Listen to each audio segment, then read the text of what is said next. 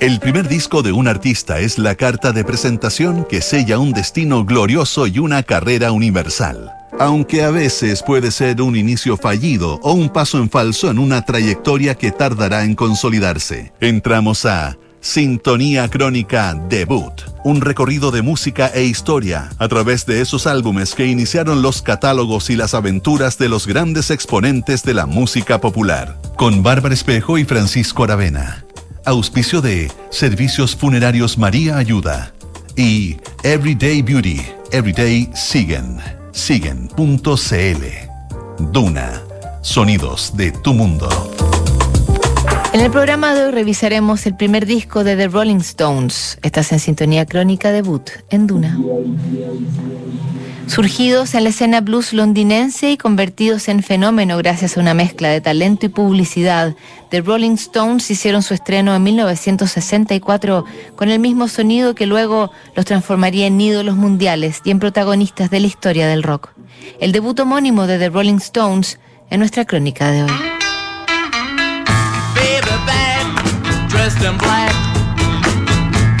Además de forjar la imagen arquetípica del rock, The Rolling Stones definieron el sonido básico del género, con sus texturas pantanosas, su herencia del blues y sus agudos y graves sobrecargados.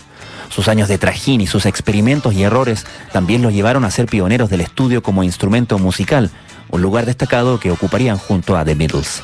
Con el paso de los años, cuando el concepto de los Stones empezó a desvanecerse, ellos se subieron sin pudor a modas pasajeras y se adecuaron a los tiempos para seguir arriba de la ola del rock. En definitiva, desde su adolescencia como movimiento juvenil hasta su actual edad madura como producto corporativo, la historia del rock and roll es la historia de los Rolling Stones.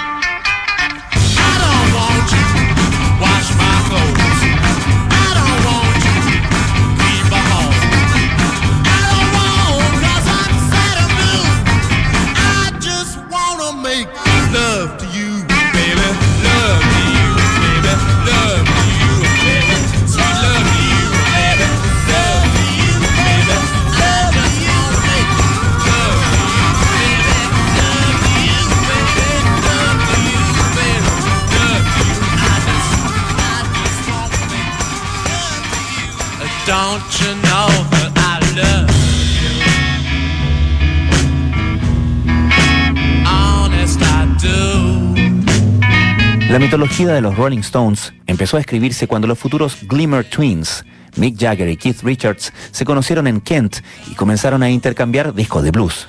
Después de consolidar una formación que, además de Jagger y Richards, incluía a Brian Jones, Charlie Watts y Bill Wyman, los Rolling Stones empezaron su recorrido en el suroeste de Londres durante el apogeo del beat en Gran Bretaña. Richmond era uno de los centros de la floreciente escena de blues inglesa y los Stones consiguieron entrar como banda titular en el Crawdaddy, que era el local más famoso de la zona. Aunque el rock and roll ya era el lenguaje musical de los jóvenes en esa época, los Stones seguían tocando blues con más porfía que oficio. Al principio no los escuchaba nadie, pero el tiempo los convirtió en un fenómeno a seguir y los curtió como veteranos de la escena nocturna. Solo necesitaban grabar un disco.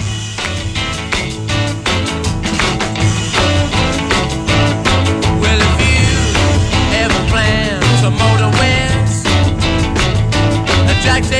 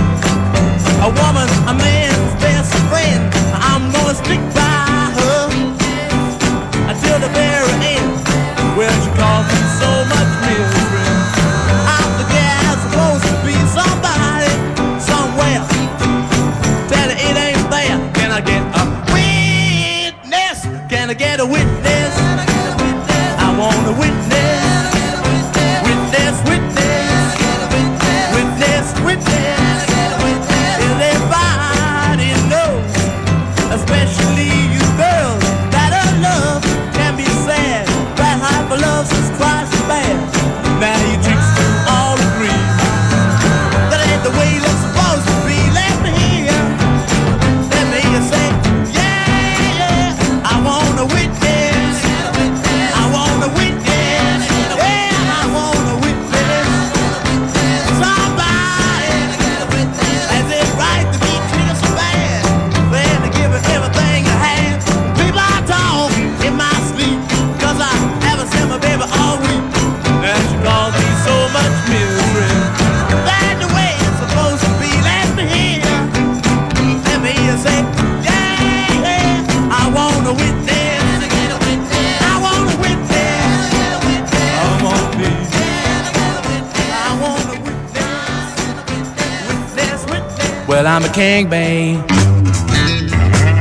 En un principio los Rolling Stones se autogestionaban y así consiguieron un sitio en los locales de blues que comenzaron a habitar. Pero eso no bastaba para surgir. En ese momento apareció el manager Andrew Luke Oldman, un joven de 19 años que no sabía mucho de música, pero era un genio en la promoción. Oldham no perdía el tiempo en vender la calidad musical y el talento de sus pupilos. Lo suyo era la publicidad y construyó un relato que convirtió a los Stones en los chicos malos y provocadores de la escena musical. A través de su reconocida persuasión, convenció a la revista Melody Maker para que publicara el titular ¿Dejaría ir a su hija con un Rolling Stone? y los transformó en los símbolos sexuales del ambiente londinense. Casi al mismo tiempo, los Stones grabaron su primer sencillo, Come On, de Chuck Berry, para el sello Decca, y empezaron a uniformarse de traje para las sesiones fotográficas que les conseguía Oldham. Para entonces, el líder de facto del grupo era Brian Jones, favorito de las fanáticas y el más convencido de que seguir tocando covers de blues y RB era el camino que el grupo debía seguir.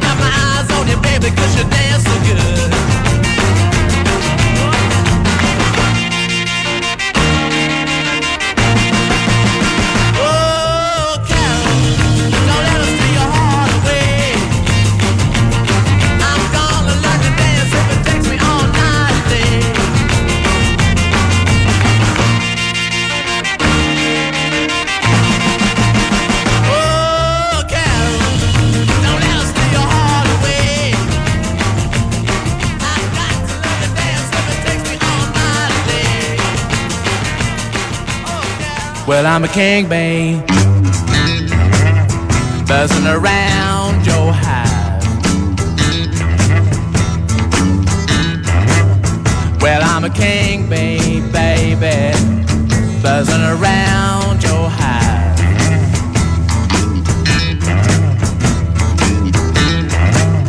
Yeah, I can make honey, baby. Let me come inside. I'm a king, babe. Want you to be my queen. Well, I'm a king, babe, baby. Want you to be my queen. Together we can make honey the world has never seen. Well, buzz a while.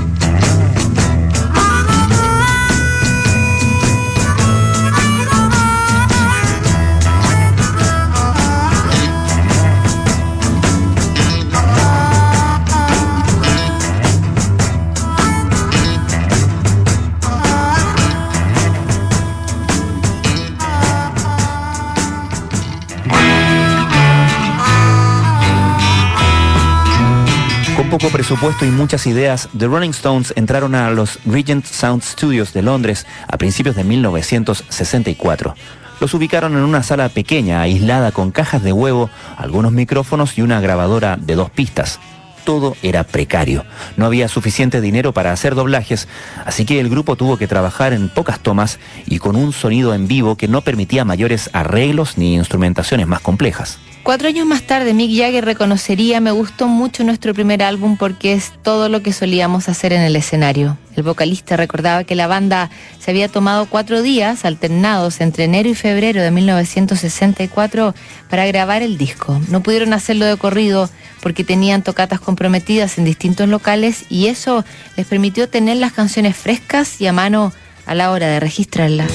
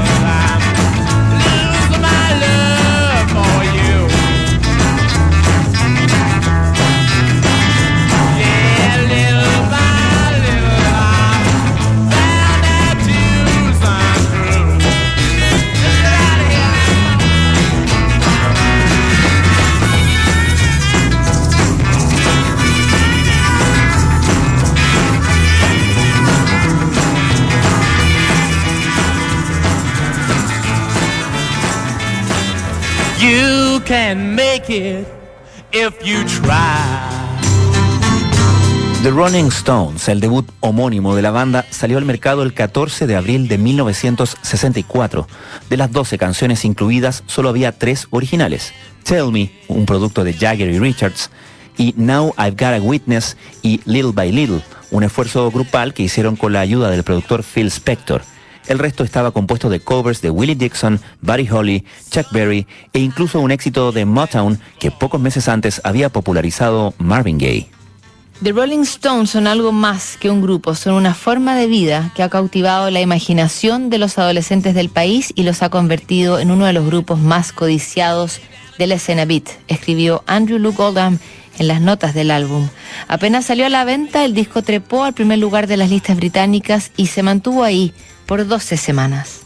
La prensa comenzó a orquestar una supuesta rivalidad con los Beatles, que le dio bastante publicidad a los Stones y los puso en el camino de la invasión americana que protagonizarían poco después. Fue una invasión bastante sui generis. The Rolling Stones devolvían a América lo mismo que ellos habían tomado para consolidar ese sonido y esa ética de trabajo que mantendrían por décadas.